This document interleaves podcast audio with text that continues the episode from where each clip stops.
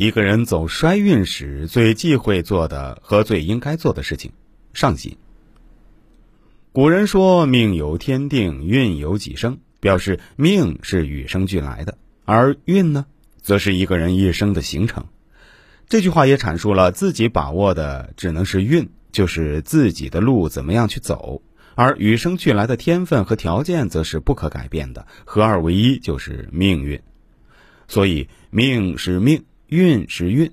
不是每个时候都能一帆风顺，不是每个人都能好运连连，总有各种不如意的时候。那么，从命理玄学角度走衰运的时候，可以怎么做呢？是立刻改变，还是等着时间慢慢过去，有所改变？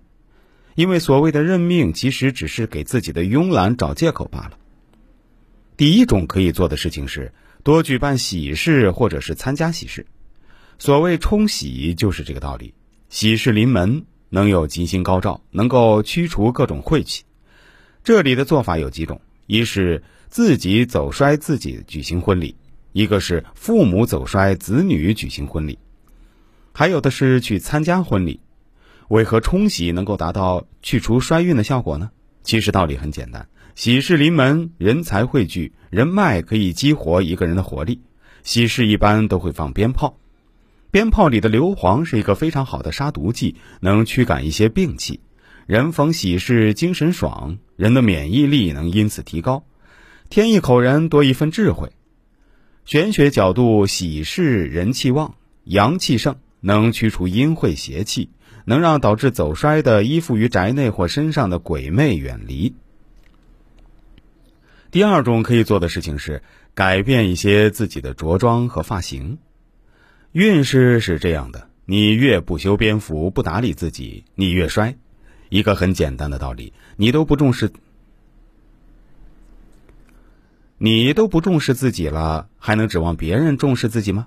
所以，走衰的人换好一身清爽的衣服，保持身体整洁干净，放弃乌云盖顶的发型，切忌追求什么凌乱美，更别追求颓废艺术，因为你不是搞艺术的。再说了，搞艺术的人也是让人看作品，而不是看你身上的乱七八糟。如果你的仪容实在影响观瞻，整容确实是一个好方法。记住一点，在所有时期，当你头发不乱、身体整洁的时候，暖色调的衣服都能让人看着精神。人能让别人看得精神，你的好运才会叠加，这是锦上添花的效果。第三种可以做的事情是改善一下自己家里的风水。是的，很多衰运是因为风水不当导致，不是每个人都有条件马上搬房子换新家。那么这个时候风水调理就变得很重要。如果一个人经常有客人来的家庭，客厅和卫生间风水就很重要；而一个不善于接待的家庭，则卧室风水更重。以其重心着重处理，能改善运势。